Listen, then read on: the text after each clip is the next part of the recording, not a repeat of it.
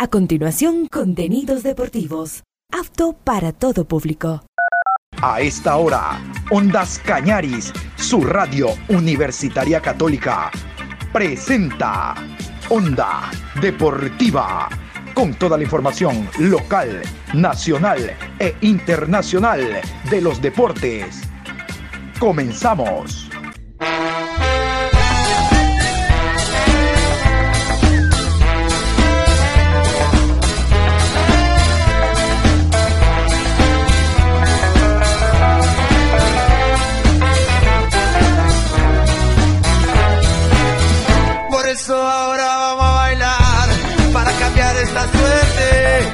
Sabemos gambetear para ausentar la muerte.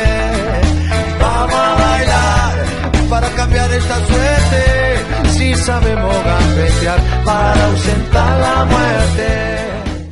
Hola, ¿qué tal? Buenas tardes. Iniciando la programación deportiva a esta hora, hoy miércoles 10 de mayo, programa 1196 a lo largo del día. Onda deportiva para ustedes Vamos a hablar en el programa de hoy, a segunda hora, vamos a escuchar al, al médico Andrés Arce del Barcelona, comentándonos sobre la situación de Javier Burray, de Pedro Pablo Velasco, el Titi Ortiz, Damián Díaz, eh, Corozo, hay algunos jugadores que están tocados en el conjunto de el Barcelona. Pero antes vamos nosotros a hablar en esta programación, en esta primera media hora, de Independiente del Valle, porque el día de ayer hubo una rueda de prensa que brindó Martín Anselmi conjuntamente con el ingeniero Santiago Morales, el gerente general de Independiente del Valle. Algunos temas, pero el central fue esas declaraciones soberbias, antisonantes, fuera de tono por parte de Martín Anselmi después del encuentro entre Gualaceo e Independiente del Valle, diciendo que él está acostumbrado a jugar en otro tipo de canchas, que le pagan porque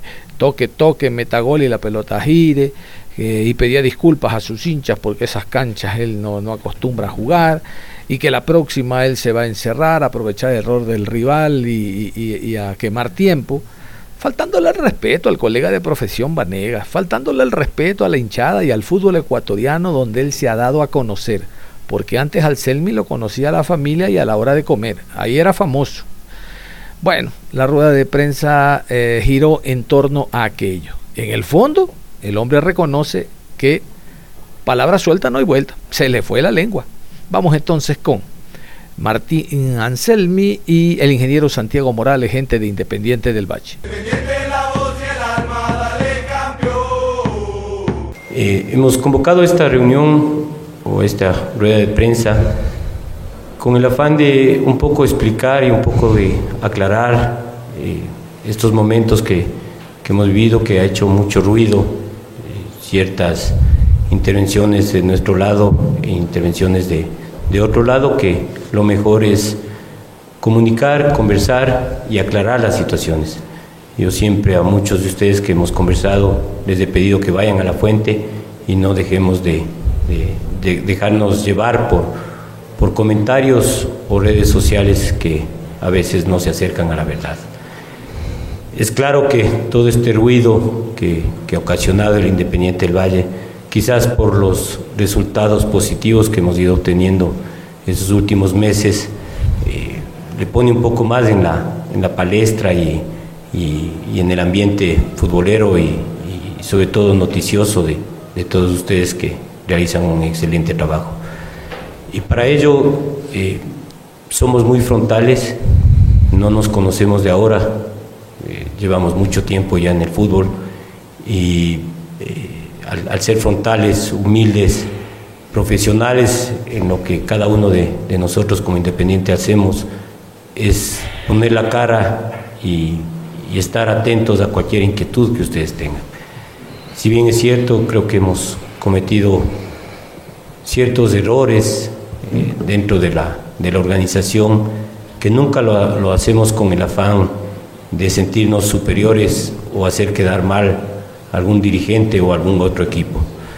Eh, afortunadamente tenemos una excelente relación con, con, el resto de equipos, con el resto de dirigentes a nivel nacional, a nivel internacional y el afán nuestro es seguir creciendo y estamos seguros que con el crecimiento de, del fútbol ecuatoriano, del Independiente del Valle, del resto de equipos en la Serie A, en la Serie B, en la segunda categoría, que cada vez vemos más competición, más competitivo el, torneo.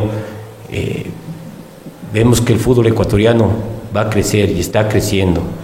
Hay, hay tantos eh, resultados positivos que va obteniendo el, el, fútbol ecuatoriano que a veces nos vamos acostumbrando y no, no resaltamos ni dimensionamos la importancia y lo difícil que es la competencia internacional. Hoy tenemos una categoría sub-17, vicecampeona de Sudamérica, que yo creo que por merecimiento debimos haber sido campeones, que clasificó a un Mundial de Fútbol. Una categoría sub-20 que está en el Mundial de Fútbol. Y, no es por menospreciar ni sentirnos más, pero una selección como la de Argentina, que, tiene quizás un escalón superior al, fútbol ecuatoriano, no clasificó al Mundial. Y eso a veces nosotros los ecuatorianos no, no valoramos dónde estamos, a dónde estamos yendo. Eh, tenemos una selección mayor que participó en el Mundial de Fútbol a finales del año anterior, quizás la, selección más joven del Mundial, que nos da una perspectiva y una proyección para estar presentes en algunos mundiales más. Yo creo que la Federación Ecuatoriana de Fútbol ha hecho un esfuerzo importante en traer un cuerpo técnico idóneo, un cuerpo técnico que, trabaje con, con, gente joven y que nos, nos invite a soñar, que nos invite a, ya no ser ese pesimismo de, con participar estamos conformes. Ahora ya pedimos cada vez más de que los equipos ecuatorianos cuando estamos en, competiciones internacionales pasemos a las siguientes fases, que ya no nos conformamos con, llegar a la fase de grupos, que cada vez queremos más. Y estamos viendo ahora las presentaciones, tanto en Copa Sudamericana, que, lo está haciendo Liga de muy buena manera, Emelec, en la Copa Libertadores, ver lo que hace Barcelona, lo que hace Aucas, ganarle a Flamengo. Eh, vamos a jugar en, países eh, extranjeros y vemos los, los equipos ecuatorianos bien planteados, no a lo que estábamos acostumbrados antes, a encerrarnos, a botar la pelota a donde salga, a quemar tiempo. Ahora salimos a proponer. Y eso es que el fútbol ecuatoriano está creciendo.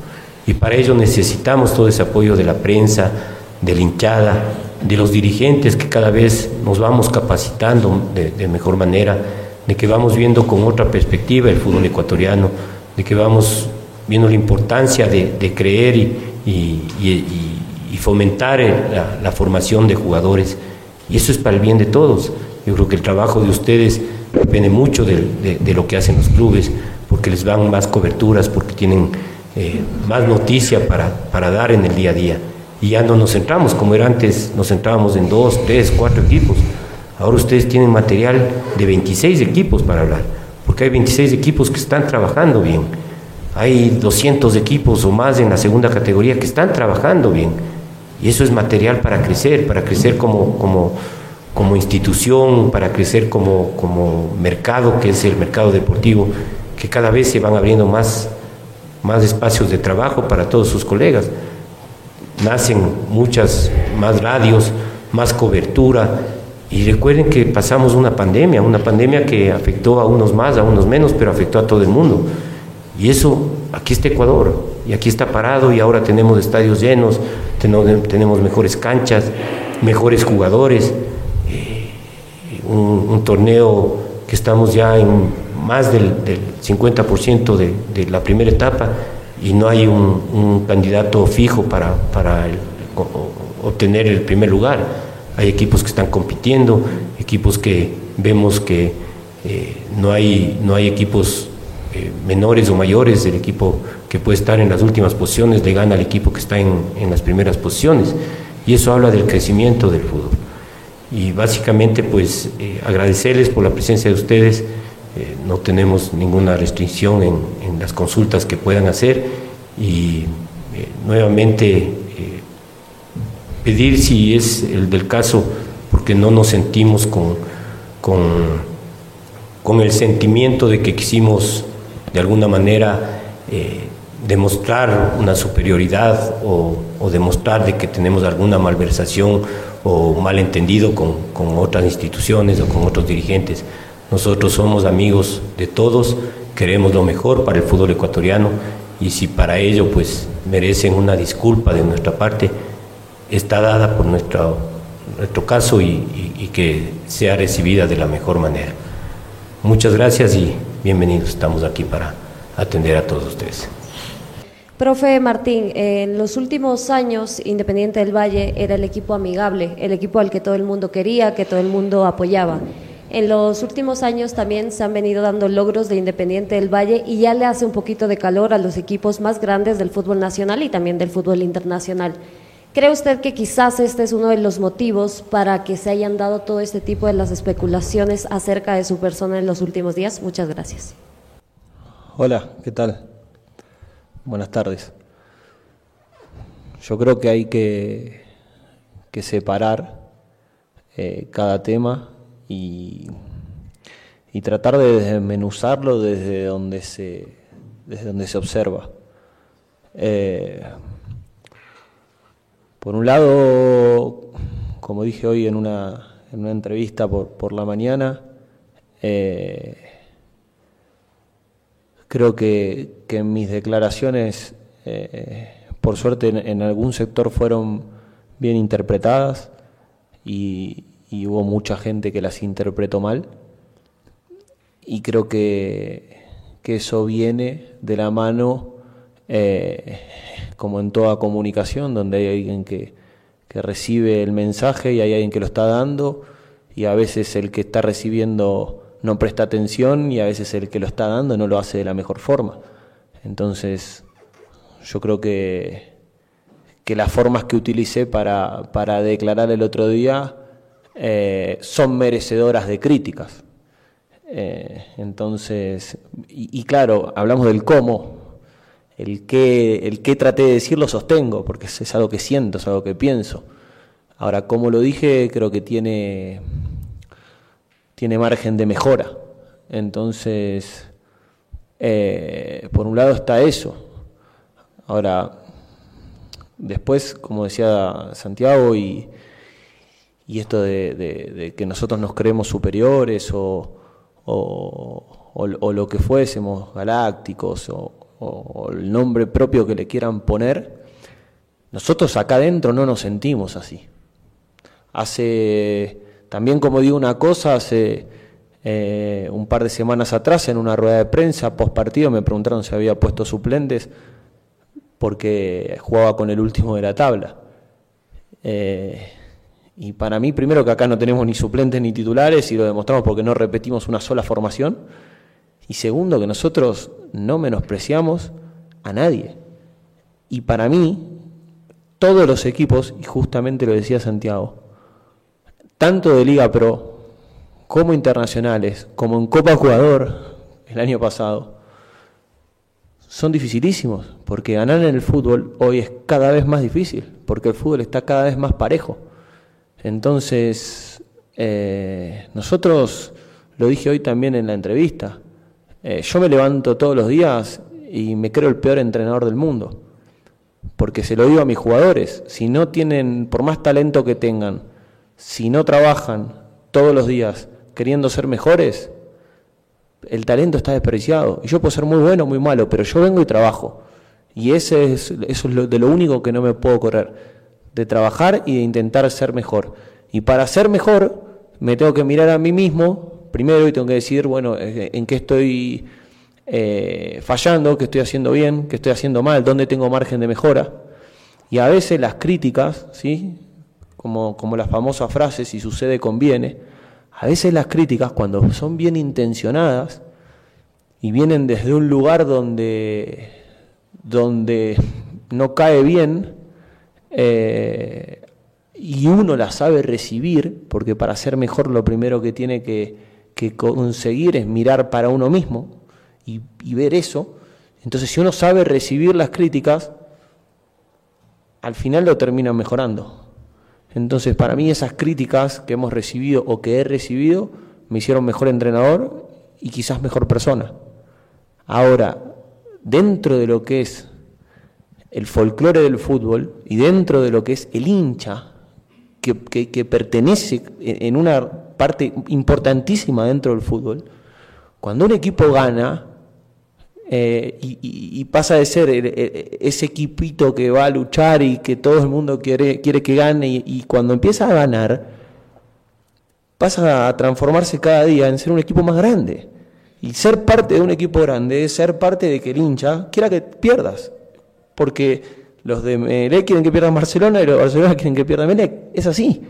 Ahora lo que sí pedimos es que entre nosotros, los que estamos de este lado del mostrador, dirigentes, jugadores, cuerpo técnico, no entren en esa situación.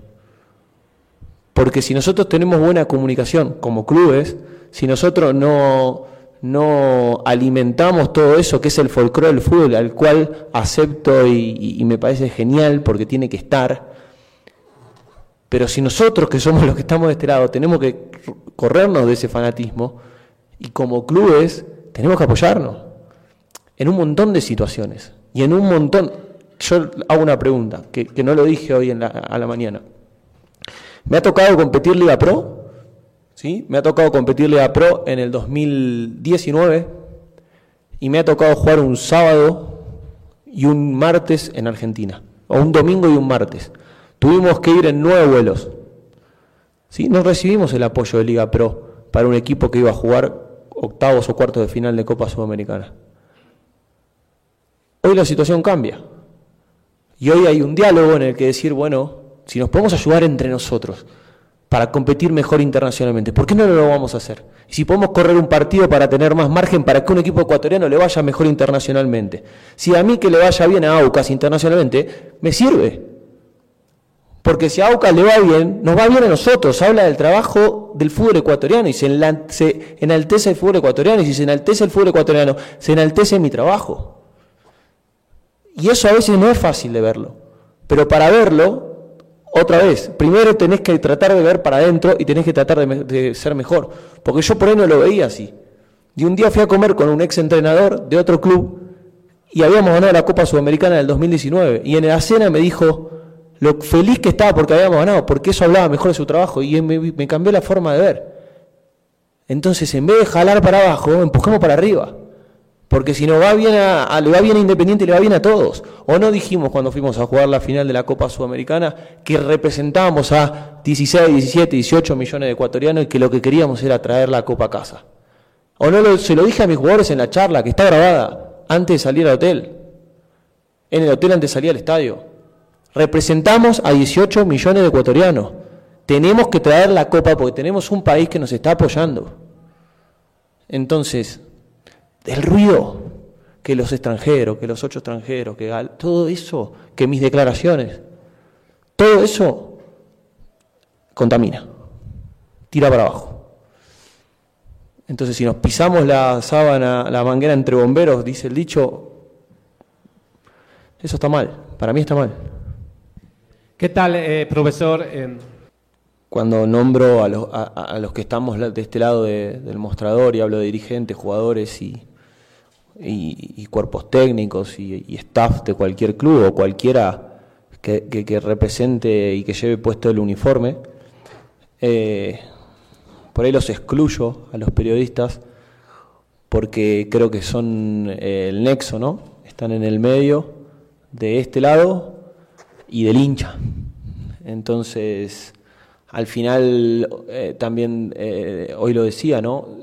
así como nosotros les exigimos a ustedes esa responsabilidad a la hora de opinar, esa responsabilidad a la hora de, generar una crítica, porque lo que ustedes eh, dicen, eso se replica públicamente y, puede ser eh, algo dañino o algo, o algo bien intencionado, esa misma responsabilidad tiene que, caernos a nosotros, ¿no? Eh, porque cuando tenemos un micrófono por delante, eh, tenemos la responsabilidad de, comunicar de manera responsable, valga la redundancia, porque al final hay mucha gente que está del otro lado y se puede generar mucho odio con una, con una declaración. Eh, con relación a, al campeonato, em, quedan seis jornadas, como, como vos bien lo dijiste creo que está muy apretado el fixture y está muy apretado o muy apretada la tabla de posiciones. Creo que muchos de los que estamos arriba también tenemos la competencia de, la Libertadores, eh, como es el caso de Aucas, el caso de Barcelona, nuestro caso. Eh, creo que Orense es un rival muy duro, que hoy elogié la mañana porque sé que han presentado al inicio mejoras en su, infraestructura y, celebro que haya, que haya instituciones que, que piensen siempre en ser mejores y que tiene un entrenador que viene trabajando de hace muchísimos años y de muy abajo y que conoce muy bien el, fútbol ecuatoriano y que ya nos toco, a nosotros nos toca ir a Machala a enfrentar a Orense. Entonces me parece que si bien nuestro deseo y nuestro objetivo es ganar esa primera etapa, eh, creo que, todavía falta un montón. Me parece que este domingo para nosotros, a partir del viernes, se cierra esa segunda de las tres partes, ¿no? Si la divido en cinco, cinco y cinco a las jornadas, se cierra la, segunda. Eh, nos propusimos internamente sacar X cantidad de puntos cada cinco partidos Estamos a, un triunfo de superarnos con relación a los primeros cinco partidos, eh, porque si no me equivoco hicimos 12, y si logramos los 13 el domingo, esta vez hicimos 13. Entonces creo que en las últimas cinco jornadas nos quedan los rivales de arriba, nos queda Orense, eh, nos queda Barcelona, eh, perdón, Liga, nos queda Aucas, nos queda Cuenca, nos queda el Nacional y nos queda Guayaquil City.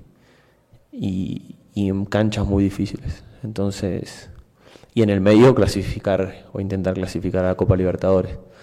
Así que como lo repetí infinidad de veces el, año pasado, esto es partido a partido, esto es eh, juego a juego y, por suerte venimos demostrando que, que, que, no está Sornosa, que no está Farabelli, que ahora no va a estar Kendry Páez, que, no va a estar Alan Minda, como ya no estuvieron en, el sudamericano, tanto sub-20 como en el 17, y que tenemos eh, veintitantos guerreros más que, representan a, un gran equipo de fútbol y a un gran plantel. No interpreté bien la pregunta si es con relación a, a, qué es lo que hay que aclarar, si aclarar lo que sucedió en la cancha o aclarar lo que sucedió después de la cancha. Claro, entiendo que esta rueda de prensa nace y parte de precisamente lo que se habló y se dijo después del partido. Y yo siempre digo que hay escenarios que se naturalizan y se reduce a decir lo que pasó en el fútbol, pasó en el fútbol y se queda ahí. Es decir, viramos la página y volvemos a hablar de lo que sucede en la siguiente fecha y no pasa nada. Pero ¿por qué en esta situación se tiene que nuevamente aclarar y reinterpretar qué, pasó en esas declaraciones o qué observa Martín Anselmi en ese entorno para tener que eh, tratar de aclararlas o buscar una interpretación de lo que sucedió en esa rueda de prensa pasada. Hola. En primer lugar, a ver, creo que no, no hacemos este encuentro todos los días porque no, no tenemos de qué hablar todos los días. Eh, pero en primer lugar, nosotros sentimos como club y, algo que, que, pregonamos mucho es la transparencia. Entonces, nosotros estamos abiertos a responder y a, hacer este tipo de encuentros porque no tenemos absolutamente nada que esconder.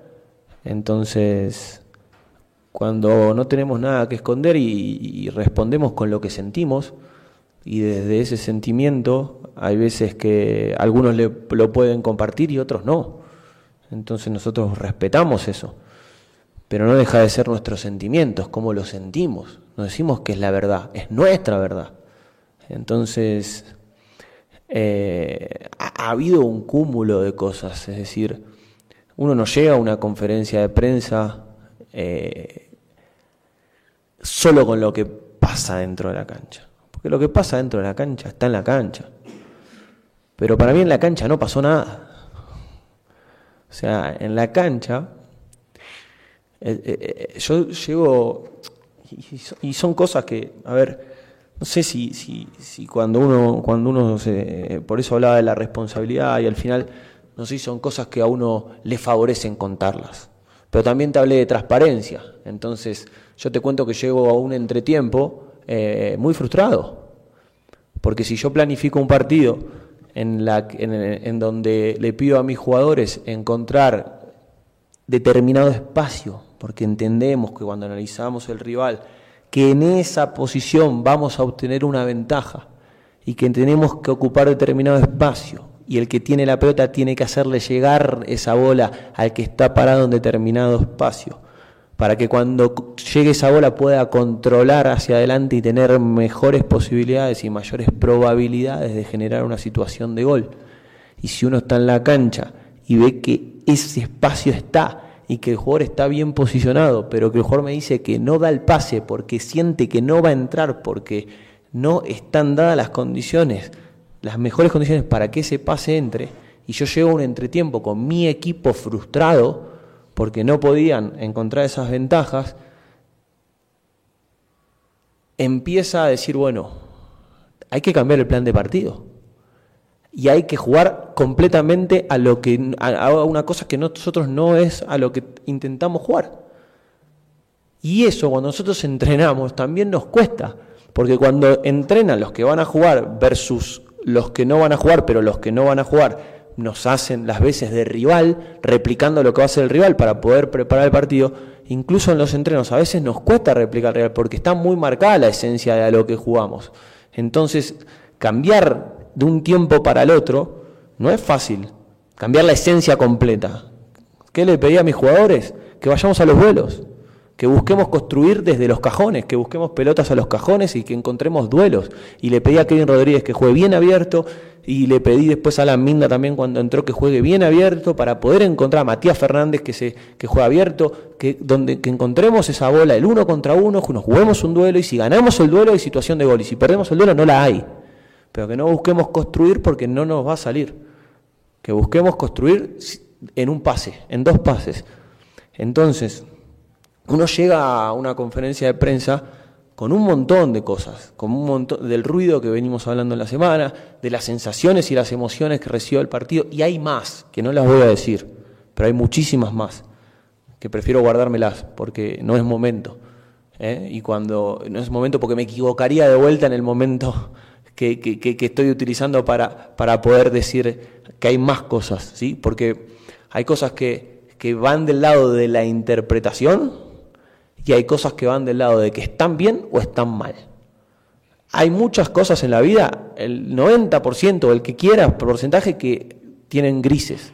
Que es tu interpretación, es mi interpretación. Yo puedo hacer así y para mí se me cayó y para vos lo tiré.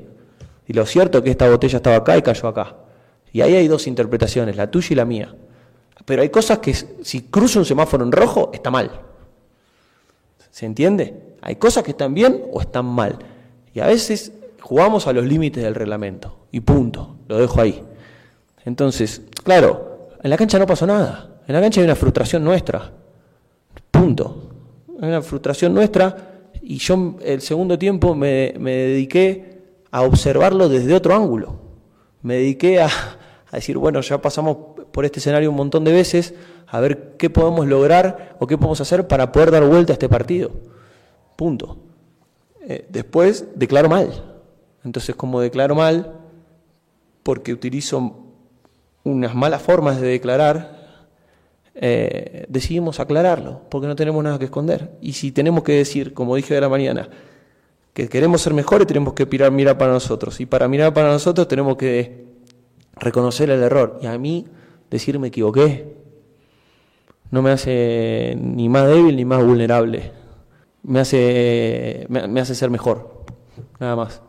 Bueno, ahí cerramos este capítulo, negro como la camiseta de Independiente del Valle, por la lengua larga del director técnico. Al margen de la institución noble, importante del eres un prócer, ha levantado el fútbol ecuatoriano, le ha dado imagen a nivel de clubes y por ende selección. Los clubes, la selección se nutre de clubes, no tiene nada que ver él con las declaraciones de este hombre. ¿Qué pasará? Y será uno más dentro de la, de la historia de clubes, de técnicos que han pasado por sus equipos.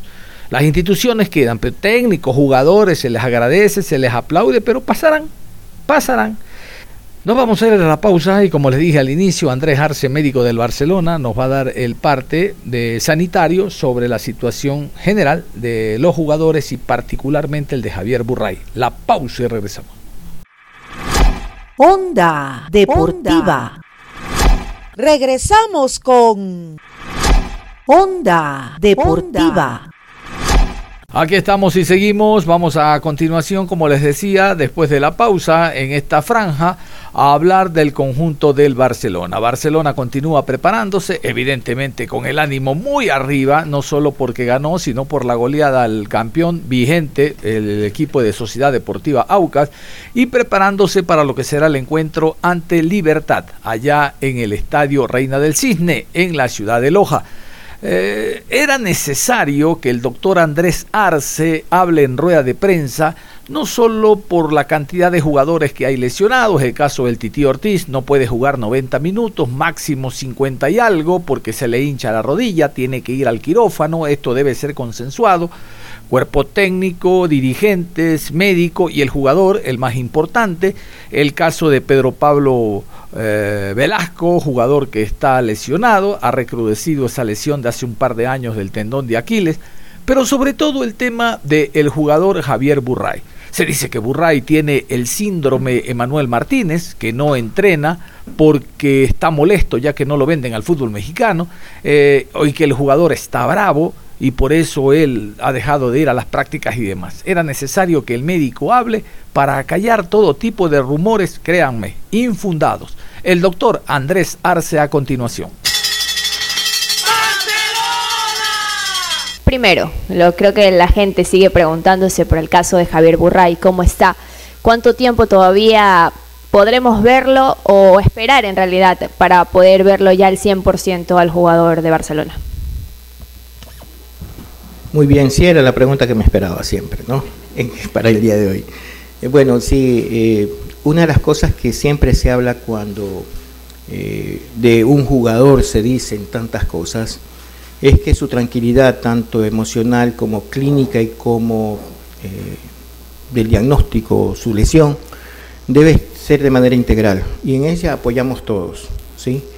Eh, el caso de Javier, ya lo comenté, era una lumbalgia con una radiculopatía que tiene un tiempo de mejoría clínica, luego de eso una mejoría en su parte física y luego para estar puesto en cancha. ¿Sí? Son los procesos normales para cualquier lesión. Lo mismo está siguiendo Javier. La especulación eh, no va con nosotros. Trabajamos en razón de los momentos clínicos que presente el jugador. Si vemos que podría dar un poco más y lo metemos en una instancia hacia un partido y vemos que no fue o no llegó, pues tendremos la posibilidad de decir no llegó. Los tiempos biológicos ni en la vida natural de personas que no son jugadores se da. 2 más 2 no siempre es 4. Algunas veces es 10, otras veces es 0. Quisiéramos que sea exacto pero esto del cuerpo no es así. Los tiempos hay que respetarlos y más aún cuando se habla de la calidad y del mejoramiento de un jugador que es una persona. Doctor, eh, otro de los jugadores afectados es Pedro Pablo Velasco, incluso me parece que no lo hemos visto en cancha, seguramente está haciendo algún tipo de trabajo especial. Si nos puede contar sobre el detalle de, Pedro Velasco, gracias. Sí, eh, un poco si te recuerdas, el asunto hace dos años, él tuvo una lesión del tendón de Aquiles, eh, del mismo lado que ahora tiene la lesión. Eh, todos esos trastornos que se van dando en el tiempo hablan de que puede estar afecto en cualquier momento por la utilización de un calzado, por algún campo de juego que no cumple unos ciertos requerimientos para ese tipo de lesión, para el desarrollo de ese jugador en la mejor eh, opción. ¿no? Eso es lo que ha sucedido. Han habido tres eh, episodios en los cuales ha estado de manera aguda con un dolor del tendón de Aquiles, ¿sí? Eh, que ha sabido ser resuelto entre 3 a 5 días, que es lo que hemos hecho ahora. ¿sí? siguiendo el detalle, no manejamos tiempos diciendo aquí este jugador va a jugar ya esta fecha, pero sí podemos decir que se está haciendo todo y de parte de él también fabulosamente. Pedro Pablo es una persona mucho más allá de, ser un jugador, una persona completamente positiva, igual que Javier, ¿no? el, querer estar siempre ahí al pie. ¿no? Javier el día que se hizo la intervención, el procedimiento, el día viernes, al igual que Pedro Pablo, al día siguiente estaban, al momento estaban queriendo ya, bueno, ¿cuándo entro? ¿Cuándo estoy? A tal punto que fue es sorprendente ver cada uno de los dos cómo han sido sus tiempos de recuperación, eh, tanto de Pedro Pablo como ahora de Javier. El, proceso que llevan los jugadores eh, del club, ¿usted cree que también tiene mucho que ver con, el estado anímico? ¿Cómo controlan también eso? Porque es importante, usted lo mencionaba en la primera pregunta, eh, cómo trabajar con aquello también, ¿no? Sí, mira, quiero destacar algo, que de pronto no es logro eh, a nivel personal, sino logro del club, logro de la dirigencia. Eh, tenemos más de 20 personas trabajando en la parte médica, entre primera categoría y formativas. Eh, segundo, tenemos una cantidad de 8 personas, se incrementaron dos más hace cuatro meses al comenzar la pretemporada dentro del equipo, para apoyar mucho más algunas áreas que luego les hemos de comentar y tener todas estas áreas interdisciplinarias juntas, junto con el dato de análisis de video, de aquellas estrategias de los aparatos tecnológicos, hacen de, poder decir estamos llevando bien las cosas. La readaptación de un jugador para llegar a la cancha pasa por un filtro de cuatro o cinco cosas en el medio. Eh, hace unos días escuchaba a Pulga Vilanes hablando de todos los criterios para que un jugador entre a cancha y yo le decía, eso hacemos nosotros, eso hacemos nosotros, eso hacemos nosotros. Y realmente pues es lo que debe hacerse, ¿sí? Y pues ten la plena seguridad que para llegar allá pasan cuatro filtros, ¿sí? En la última, todos aquellos en, de manera interdisciplinaria, están conectados con el jefe de nuestro cuerpo técnico, que es el director técnico. Profe, otro de los jugadores que comúnmente ha venido presentando inconvenientes, le pregunto directamente a usted, es Cristian Ortiz. ¿Qué pasa con el jugador? ¿Qué tiene el jugador? ¿Cuál es la molestia del jugador, profe, cuando lo veremos ya en óptimas condiciones para los partidos que tendrá Barcelona, tanto a nivel local como a nivel internacional? Gracias, doctor. Hace tres partidos exactamente, pues comienza a presentar una molestia en el colateral externo de la rodilla izquierda, el Titi, eh, que incluso ustedes se dieron cuenta al finalizar casi el partido, diez minutos antes, eh, tuvimos que atenderlo muy bien, eh, pues como siempre se lo hace, llevándolo incluso hasta una casa de asistencia particular para tomar algunas imágenes y poder al día siguiente dar una determinación del asunto. De hecho, una eh, lesión ligamentaria en la rodilla izquierda, que es lo que le afecta, pero que cuando se hace rehabilitación constante, cuando tenemos dos turnos como lo hace él, es una persona muy responsable, eh, callada pero muy responsable, eh, pues definitivamente nos asombra, porque ahí 2 más 2 es 0. ¿sí? Realmente llegamos a un partido y decimos, ¿y qué pasó con el lesionado que estaba en la camilla? Entonces, eh, claro que esto va de la mano con lo que él piense también, ¿no? Eh, nosotros no vamos a ir en, transgresión de un jugador por querer ganar un partido. Una de las cosas que he aprendido en estos 26 años es de que en este club me permite la posibilidad de hablar sobre el ser humano que existe detrás de cada jugador. Doctor, eh, en el partido pasado del día domingo lo vimos a Janer Corozo salir en el segundo tiempo. También le preguntaba al profe Bustos qué había tenido. Me dijo que tenía una molestia física y que lo iban a evaluar. No sé qué eh, a profundidad ustedes han podido observar en, en Janer Corozo. Sí, el trabajo realmente podríamos decir más extensivo, más profundo que se hace de parte de los del cuerpo médico en completo, porque me siento acompañado por ellos, eh, es el día posterior al partido. Tuvimos la oportunidad de hacerlo 11 de la mañana, eh, una serie de imágenes en conclave con dos médicos más, que siempre tenemos un equipo grande a través de, atrás de un jugador, y pudimos observar que era una distensión del, del ligamento y que del colateral medial en este caso, que es lo que estaba afectando un poco, ¿no? Entonces eso ustedes lo vieron trabajar hoy día en la mañana, el primer momento, luego de eso va hacia eh, la parte de fisioterapia y así mismo como los demás tendrán lo que debe hacerse en rehabilitación. Tenemos una semana aparentemente larga en donde podemos trabajar. Creo que esos son los jugadores que están lastimados. Nada más, ¿no es cierto? Pues bueno, ahora le pregunto sobre los dos primeros con, con respecto a Burray y también a Pedro Pablo Velasco. Esa palabrita filtro. ¿Por qué filtro van? Para ya verlos en la cancha. Bueno, eh, todos los procesos biológicos, sépalo, tienen la signa de 3S. Sucesivos, simultáneos y secuenciales. Es decir, ninguno se transforma en que terminas uno y comienza el otro. Sucesivos, simultáneos y secuenciales. Entonces, mientras estamos hablando del mejoramiento de Burray en ciertas acciones dinámicas dentro de la cancha, como ustedes lo vieron el día de hoy, estamos también trabajando con el director técnico diciendo, ¿sabes qué? Tenemos que hacer esto, está mejorando en esto, estamos retrocediendo en esto de acá, y al mismo tiempo el fisioterapista está arriba esperándolo para tener todo el trabajo listo. ¿sí? Es todo un engranaje. Eh, te podría decir que hasta la parte nutricional es engranaje parte de esto, ¿no? Eh, que hay que aumentar el músculo, que no hay que disminuirlo mucho, que hay que que no se atrofie, que hay que darle movilidad, y con él estuvimos el segundo día en movilidad. Podría enseñar los videos que tengo acerca de él cayendo al tercer día de, haber tenido eh, un bloqueo en la cancha, ¿no? Entonces, eh, todas esas cosas son así, canchita. Siempre tomar en cuenta, los procesos biológicos son sucesivos, simultáneos y secuenciales. Eh, si me permite, la primera, Mario Pineida, que viene aquejando una fibrosis, ¿cómo se, está, se lo está trabajando? ¿Hay en ocasiones que el jugador puede sentir algún tipo de dolor o alguna molestia. ¿Cómo trabaja eso el cuerpo médico?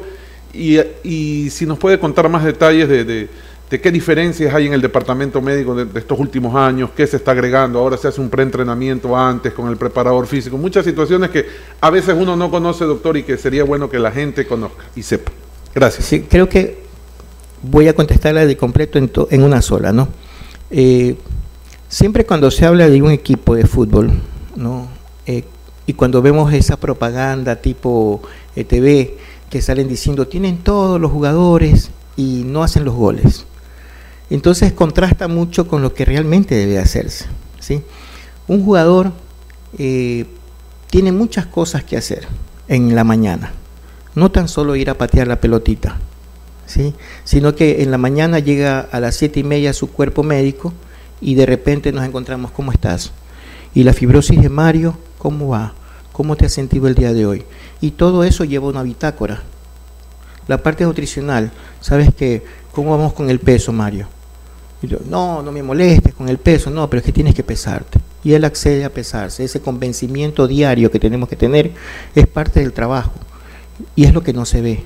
Luego vas a la cancha, no, que yo quiero trabajar tal cosa, no, tienes que trabajar tal, esta y esta y esta. ¿sí? Y bueno, y se complementa todo y se hace un conglomerado de cosas fabulosas frente a un jugador. A tal punto que cuando uno ve ese tipo de propagandas, uno dice, nada que ver con la realidad. ¿no? Después, cosas que se han implementado, el preentreno. El preentreno son los ejercicios de protección y liberación del jugador. Es decir, un jugador no, no tiene que llegar a patear la pelota e irse pateando la pelota, sino que tiene que llegar a que esa estructura descansó o no descansó el día anterior cuánto descansó, cómo llegó a su trabajo. Porque esa apreciación, aunque pueda parecer subjetiva, para nosotros es muy importante. Porque es lo que manifiesta él día a día. Es como nosotros nos levantamos con el pie izquierdo y de repente nos levantamos con el dolor de la rodilla y a pesar de que somos jóvenes, pues, a ver, el convencimiento es por qué me duele. Tengo que encontrarle alguna razón y encontrarme con alguien al momento para poder decirle, oye, me dolió la pierna izquierda el dedito, de, la uña del dedo izquierdo del pie eh, qué sé yo. Entonces nos quedamos con eso. Y luego de eso, algo que también se implementó en el club, que es importantísimo también ponerlo, es una, una ganancia para el jugador, el hecho de eh, poder poner toda una nutrición al servicio del jugador, tener un almuerzo eh, en horas posteriores al entrenamiento, a posteriores a ese estiramiento que se realiza, a ese post-entreno que se realiza, eh, nos va haciendo pensar en aquellas fases de compensación y supercompensación de la parte corporal. El cuerpo pierde en el momento en que entrena y tiene que asimismo saberse en qué momento gana, no tan solo con comida, sino también en ese ambiente alegre, que es aquel que nos encontramos cuando nos reunimos a comer algo. Eh, y es maravillosa la fiesta que se vive día a día, mucho más allá de lo que es una concentración. Ahora lo hacemos día a día, que es un esfuerzo, sí, es un esfuerzo grande. Más o menos no sé si he contestado tu pregunta. Lo de Mario, se está trabajando en esa fibrosis, eh, pues eh, el trabajo fisioterapéutico es día a día, ¿no? A veces se da la opinión de que puede haber retrocedido el caso, pero encontramos la falla al descanso. Aumentale una hora más de descanso o aumentale, como decimos vulgarmente nosotros, una papita más al caldo. ¿Sí? Es más o menos eso. Usted, doctor, hacía las explicaciones de los jugadores que por algún motivo no se encuentran, eh, están lesionados. ¿Cuáles son los jugadores? ¿Qué tiempo da recuperación en sobre todo a Burray, eh, que es uno de los que ya se ha manifestado y que mucha gente desconoce para que esté un poco más tranquila, sobre todo la hinchada que tenía ciertas dudas de qué tiempo está por recuperarse el arquero amarillo. Gracias. Cuando hablabas hace un momento de los dinamismos fundamentales de la persona, la parte emotiva, la parte emocional, la parte psicoemocional, es muy importante. ¿sí? A pesar de que uno no lea las redes o no lea lo que escribe cada uno, cada cual tiene el derecho a escribir lo que quiera, de ahí ese detalle que nos une a la verdad va a depender de muchas cosas. Entonces, eh, de pronto tú puedes hundir a un, jugador con una apreciación que se vuela y vuela todos los días y a cada rato, ¿sí? como se lo hizo y se lo llama eh, que puede corresponder a algo mediático, un linchamiento mediático, no quería decir esa palabra, hacia un determinado jugador por las eh, declaraciones eh, personales o, que querramos hacer. Entonces se va dañando a un jugador de esa manera y se retrocede en el momento en que uno plantea una recuperación. Yo puedo poner a cinco terapistas físicos a dar cinco turnos a un jugador, pero si lo matan el fin de semana con todas sus expresiones incoherentes algunas veces, entonces eso retrocede la acción. No hablo de esta acción con Javier, ojo, ¿ah? porque Javier para mí eh, rompe el esquema de, todos los jugadores que hemos visto hasta el momento, en el caso personal. ¿sí? que es una persona completamente no de chaganismo, no de positivismo, sino de entera convicción de lo que se está haciendo, está haciéndose bien. Y no ponerse nervioso, que es algo que siempre afecta a un jugador. Eh, le han preguntado sobre muchos jugadores, eh, pero yo le quiero preguntar sobre Damián El Quito Díaz, porque, eh, bueno, hace unas semanas que nosotros también tuvimos la oportunidad de venir, lo vimos que estaba haciendo un trabajo distinto a lo de sus compañeros, por ahí nosotros creíamos que estaba haciendo trabajo diferenciado. el otro día después contra Palmeiras también salió con un golpe, lo, lo mencionó el profe Fabián Bustos y en el último fin de semana ingresó a la variante algunos minutos ante, ante Sociedad Deportiva Aucas. ¿Cuál es la situación actual de, Damián Díaz, doctor? Bueno, eh, realmente las lesiones que ustedes siempre han visto en Damián son las de los gemelos, ¿sí? las contracturas de los gemelos que precisamente por la biomecánica del, del cuerpo siempre se va a producir. ¿no? El tipo de biomecánica de su cuerpo pues genera una contractura de gemelos cuando se corre mucho o eh, se hace procesos de aceleración y desaceleración durante un partido de manera muy frecuente. Entonces eso es lo que sucede. En el caso de Damián, eh, el último partido tuvo sus minutos por eh, deseo y entrega de él. Cabe decirlo, muchas veces un jugador para nosotros no es un jugador simple, sino un ser superdotado. Los jugadores para el médico deportólogo son seres superdotados, que en un momento demuestran con todo esa, ese apasionamiento que tienen por el deporte que practican, que pueden dar mucho y mucho más. ¿sí? Tuvo sus 10 minutos, luego de eso sí eh, tuvo una carga muscular, eh, estamos trabajando en eso, sin embargo ustedes lo vieron trabajar el día de hoy y pues siempre le interesa de ellos eh, de estar de la mejor manera y al 100%. Ojalá podamos tenerlos para estos partidos que vienen, ¿sí? es el deseo de todos nosotros y siempre primará el hecho de lo que sienta subjetivamente él y lo que objetivamente nosotros demostremos en las imágenes o en el trabajo diario. Prácticamente están cubiertos creo que todos los, los jugadores en ese sentido. Eh, ¿Hay alguno que deba de mantener sí un trabajo eh, especial, distinto, sobre todo por la semana, a lo mejor por cargas musculares, si lo podemos también conocer aprovechando la oportunidad? Mira, lo que decía hace un momento este, acerca del preentreno, ese preentreno para nosotros es muy importante. En aquel se van reconociendo las debilidades sobre las cuales siempre deben de trabajar los jugadores. ¿sí? Siempre un jugador tiene fortalezas, talentos, habilidades, destrezas, pero también tienen situaciones de debilidades, algunas disminuciones de trabajo de función, sobre las cuales se está trabajando en ese preentreno todos los días. Algunas veces en doble turno, otras veces en un solo turno. Vamos con ah, eh, otro jugador, doctor, no que, que es parte del primer equipo del juvenil Duan Mina que está recuperando el tema de, su rodilla. Sería bueno porque es un jugador que no, no han tocado todavía y, y, es parte del primer plantel. Sí, y, yo me sonrío, cuando ustedes ven que yo me sonrío porque siempre trae el recuerdo de cómo ese jugador es, ¿no? Eh, todas las aplicaciones que él tiene frente a la gente, lo chistoso o lo que eh, siempre resuelve con una sonrisa, y ese es Dubamina. ¿no? A pesar de las lesiones que ha tenido, a pesar del, ingreso a la cirugía, el día del ingreso a la cirugía me decía, hola, ¿qué tal doctor? Y, vas a entrar a la cirugía. ¿Y qué pasa? ¿Y qué puede pasarle a uno si uno está bien? Entonces, eh, Duban tuvo un problema, eh, de una lesión en la rodilla eh, ligamentaria, la cual fue resuelta casi inmediatamente y actual está de ayer se realizó la salida de los puntos, la sacada de los puntos y entra a trabajar ya con la parte de readaptación. Esperemos tenerlo ya en máximo en un mes, ¿no? Es un chico que lleva un proceso completamente eh, casi exacto. Hay o vemos en redes sociales jugadores que, aparte del entrenamiento que tienen en Barcelona, tienen entrenamientos extras, eh, hacen en, horas de la tarde con entrenadores personales y demás. ¿Cómo llevan ahí el control médico también eh, para evitar lesiones y demás? Gracias. Mira, eh, eso es bastante difícil, cada cual tiene su apreciación, ¿no? Nosotros como club le ofrecemos la posibilidad de tener su tratamiento en la tarde o su trabajo en la tarde. Eh, lo que haga fuera un jugador realmente eh, no va a, muchas veces a entorpecer ni a engrandecer lo que se haga adentro.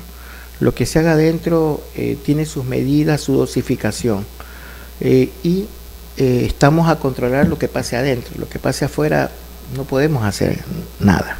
¿sí? Eh, esperamos, y yo desde afuera, como médico deportólogo, no de Barcelona, sino desde afuera, sí me preocupa, ¿sí? porque no tan solo en el fútbol, sino en todos los deportes, muchas veces no hay gente muy preparada que digamos, sino que simplemente con el boca a boca se llega al jugador y se lo transforma en una mina de dinero, no para él, sino para el negocio al cual pertenece que es la empresa que lo acoge para hacer diversas cosas. ¿no? Y sobre eso debemos estar preparados. Eh, mi pregunta va con lo siguiente, se le vienen partidos importantes a Barcelona, se le viene contra Libertad, se viene también contra Bolívar en dos semanas. ¿Cómo está el equipo físicamente? Lo que yo te decía desde el comienzo, ¿no? a veces lo que dice la red o lo que dice la gente eh, en los medios, cada cual es, es capaz de ser condenado por lo que dice su boca, es esclavo prácticamente de lo que dice su boca, y nosotros no podemos jugar con eso. ¿sí? En lo que respecta a los partidos de nosotros, sí, tenemos un equipo en condición física bastante buena, eh, si bien cabe el término, porque el físico se lo construye día a día, momento a momento. Ya no tenemos esa capacidad de decir el entrenamiento es invisible, no, sí es visible el entrenamiento. Y el entrenamiento está ahí. Si no tantos partidos no se hubieran podido ganar si no tuviéramos la parte física eh, de responsabilidad. En esa parte física todo el mundo actúa. Desde la creatina que tomas para aumentar una masa muscular y que esté lista para ir al trabajo físico, como aquel fisioterapista que te descargó el día anterior lo que se cargó de músculos que están inhibidos por un trabajo o acelerados por otro trabajo. ¿sí? Entonces en ese entrenamiento físico yo sí cojo parte también. ¿no?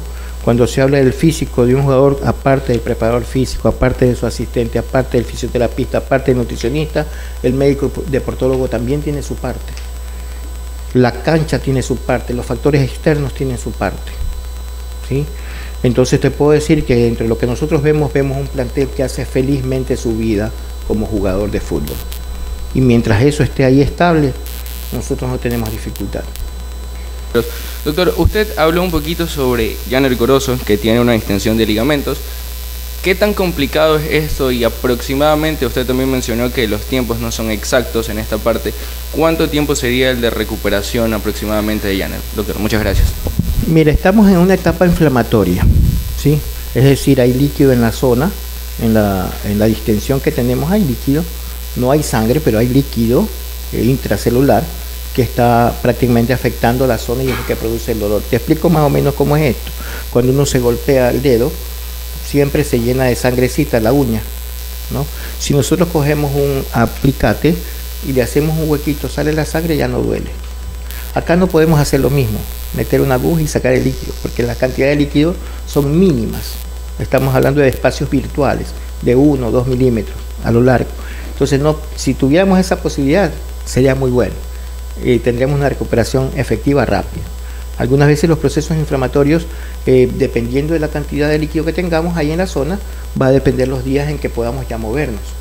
En el momento en que ya no tenemos dolor, en el momento en que con la fisioterapia hemos ido bajando la inflamación, entonces en ese momento decimos ya está óptimo para moverse.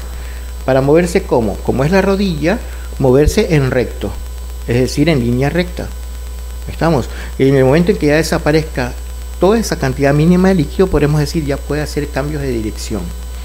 Y entonces ahí ya ustedes lo verán en el campo de juego haciendo cambios de un lado para otro, corriendo y desacelerando. Y entonces ese proceso es lo que queremos lograr con él. De pronto Illaner me sorprende, hoy ya me sorprendió entrando en la entrada de calor, como lo hizo, y sin dolor, chéverísimo, muy bien. De pronto nos aceleramos, ¿no? Hay que ver cómo responde al ejercicio de hoy el día de mañana.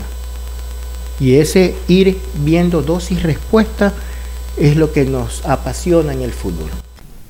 necesaria esta rueda de prensa, no solo por el tema Arce Velasco, Titi Ortiz, sino otros jugadores, el mismo Quito Díaz y demás. Necesaria, un baño de verdad y ojalá se acaben los rumores. Realmente mis colegas en Guayaquil buscan la noticia y si no hay, se la inventan. Burray, no hay absolutamente nada. El jugador está lesionado con esta lumbalgia. Nos vamos, es todo.